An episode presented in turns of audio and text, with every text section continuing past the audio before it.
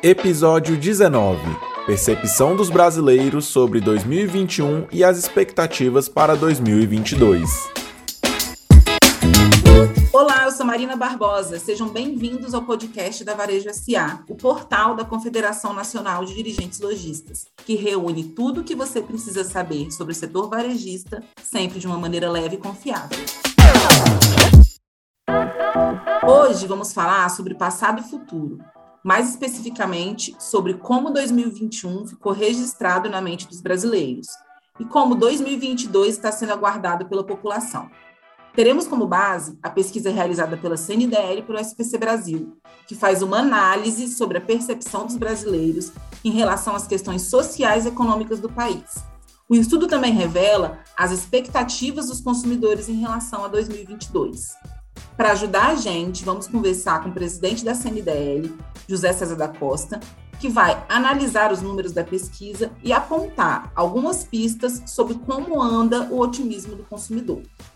José César também vai contar qual a sua visão da situação econômica do país para os próximos meses. Vamos com a gente?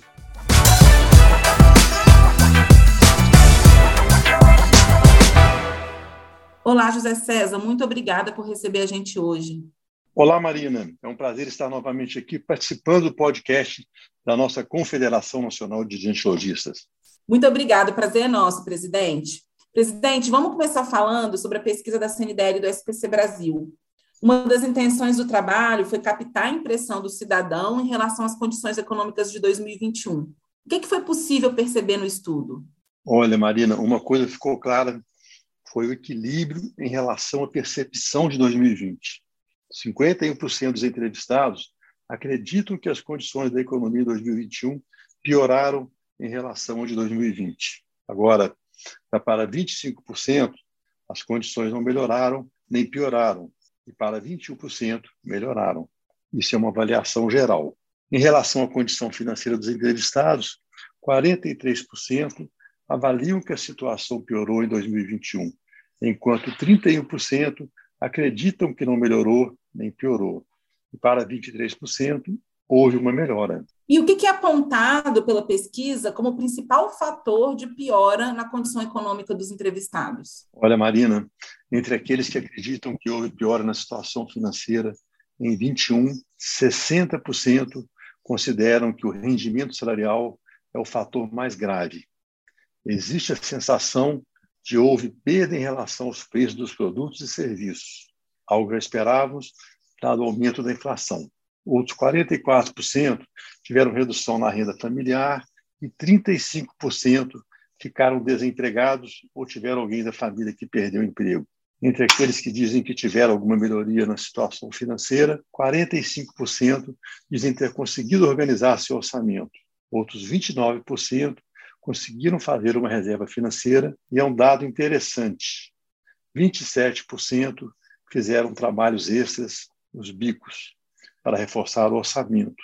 Ainda registramos que 27% afirmam que mais pessoas da família estão trabalhando. Muito interessante esse dado dos bicos como fator de organização financeira das famílias, né, presidente? Verdade, Marina.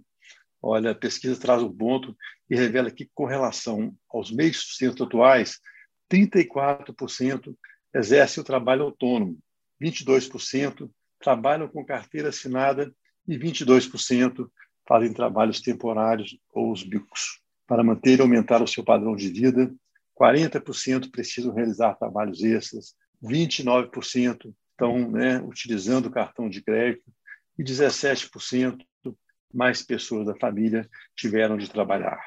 13% afirmam que estão fazendo nada com esse objetivo. Entre aqueles que afirmam ter sido necessário realizar bicos para manter ou aumentar o seu padrão de vida. 19% afirmam estar trabalhando como diarista, lavando roupa ou algo desse tipo. 19% estão realizando serviços gerais de manutenção e 17% revendendo produtos. Olha que coisa interessante. E o cenário apontado pela pesquisa mostra um aperto financeiro né, das famílias brasileiras. Muitos tiveram também que fazer cortes e ajustes no orçamento, né, presidente? É verdade. De acordo com essa nossa pesquisa, 83% tiveram que fazer cortes o reajuste do orçamento em 2021. É muita coisa, Marina. 40% tiveram que abrir mão dos produtos ou serviços que compravam. Um movimento natural em períodos né, de, de, de, de arroxo. Outros 32% tiveram que fazer uso de alguma reserva de dinheiro que possuíam. Para se ter uma ideia da situação, 31% ficaram muitos meses com contas no vermelho. E em 2019, esse percentual foi de eram 24%. Ao todo, 77% afirmam que a vida financeira familiar sofreu impacto da pandemia, enquanto que apenas 22% garantiram que não sentiram esse impacto. Presidente, onde foi que o brasileiro mais cortou para enfrentar a crise? Olha, a pesquisa mostra que o peso da alimentação no orçamento doméstico, entre aqueles que realizaram cortes no orçamento, 55% reduziram, reduziram as suas refeições fora de sua casa e entregas do tipo delivery. Esse percentual em 2019 foi de 46%. Outros 48% cortaram itens considerados supérfluos de supermercado e 44% cortaram compras de vestuários, calçados e acessórios também. Entendo. E com relação ao momento atual da economia, qual é a percepção dos brasileiros? Muito interessante. Olha, apesar de tudo, para 45% dos entrevistados, a economia está retomando o crescimento, contra 40% que acreditam que a economia ainda não iniciou a sua retomada. Talvez uma sensação de euforia, como o avanço da vacinação e a abertura do comércio no período em que a pesquisa foi feita. Por outro lado, 55% estão insatisfeitos com o padrão de vida atual e outros 46% alegam ter havido piora do padrão, seu padrão de vida, é claro que comparando ao período pré-pandemia. Interessante, presidente. Agora falando um pouco sobre as expectativas dos brasileiros em relação a 2022. Como que anda o otimismo dos entrevistados? Olha, os dados são muito bons.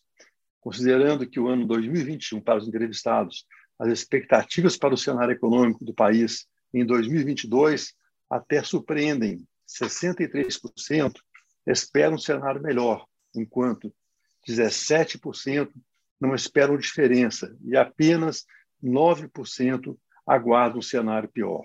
Bem, entre aqueles que estão otimistas com a economia, este ano, 55% acreditam que as coisas podem melhorar, mesmo com todos os problemas atuais do Brasil. 43, 46% afirmam que a economia deve se recuperar na medida em que a maioria das pessoas se vacinarem, e 41% esperam que haja recuperação econômica. Por outro lado, 47% dos entrevistados acreditam que o Brasil continuará sofrendo com os efeitos da crise econômica. 45% não esperam uma recuperação econômica e 45% acreditam que o governo não irá realizar as reformas que o país necessita. Bem, sobre os projetos envolvendo planejamento financeiro para 2022, 44% planejam juntar dinheiro, 33% comprar, reformar a casa, 33% sair do vermelho e 28% fazer uma viagem, 25% conseguir um novo emprego. E quais são os principais temores dos brasileiros? De longe, o fato de maior temor é ter algum tipo de descontrole financeiro. Não ter dinheiro para pagar as contas, por exemplo, é preocupação para 52% dos entrevistados. Perder a capacidade de juntar dinheiro ou fazer reserva de emergência aflige 39% das pessoas. Abrir mão do consumidor, abrir mão de consumir coisas que gosta e não conseguir um emprego é preocupação para 24% dos entrevistados. José César, muito obrigada por receber a gente, conversar um pouco sobre como anda a percepção dos brasileiros em relação à situação econômica do país e também sobre os projetos e expectativas para 2022. Muito obrigada pela sua participação. Oh, eu que agradeço, Marina. É sempre um prazer né, estar compartilhando com vocês as pesquisas também com o nosso público.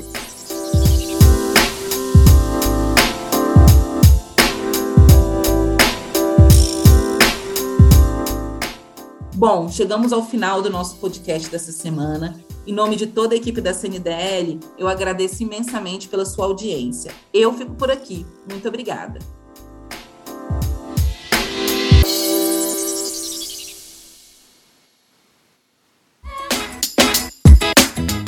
Este foi o Varejo SA Podcast. Quer conferir mais conteúdos para o crescimento do seu negócio? Acesse varejosa.org.br. Acompanhe também as redes sociais da CNDL. Estamos no Facebook, Instagram e Twitter. Procure pelo arroba Sistema CNDL. No YouTube, o nosso canal é o CNDL Brasil. Se você gostou do episódio de hoje, compartilhe com seus amigos e marque o conteúdo com a hashtag VarejoSA e o arroba Sistema CNDL. A sua opinião é muito importante para nós. Mande sugestões para o e-mail varejosa.cndl.org.br.